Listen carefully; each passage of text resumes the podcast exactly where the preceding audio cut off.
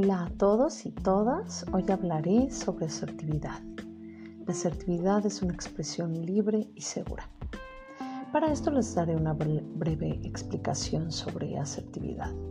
Muchas personas tienen dificultad para detectar y expresar sus emociones e ideas o para actuar como desean, debido a la manera en que fueron educados por sus padres, sus maestros y por la historia de sus interacciones sociales.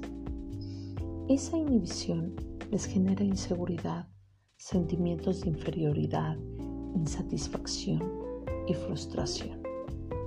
Generalmente dicen o hacen lo que creen que los demás esperan o consideran adecuado, lo cual frecuentemente los hace víctimas de la manipulación o el chantaje.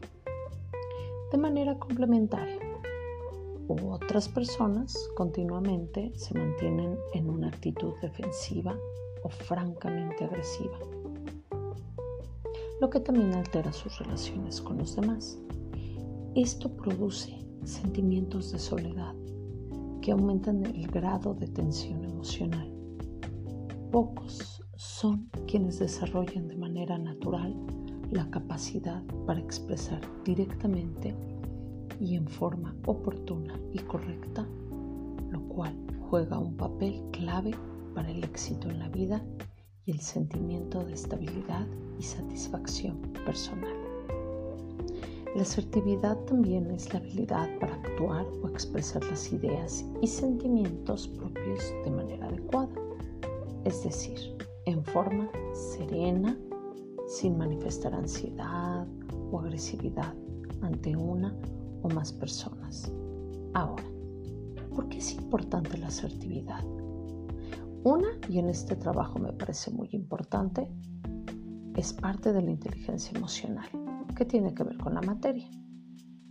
Y porque es una manera de ser que permite la satisfacción personal al atacar las cosas que generan angustia o inconformidad y promover la realización de deseos y el establecimiento de relaciones positivas con los, demás.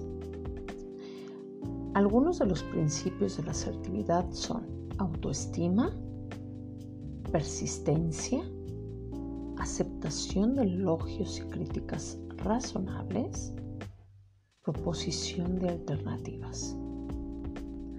Para poner en práctica la asertividad a partir de hoy, te voy a dar nueve tips. 1. Externa los sentimientos de una forma espontánea. 2. Acompaña tus frases con expresiones corporales adecuadas. 3. Contradice directamente. 4. Utiliza en lo posible la palabra yo.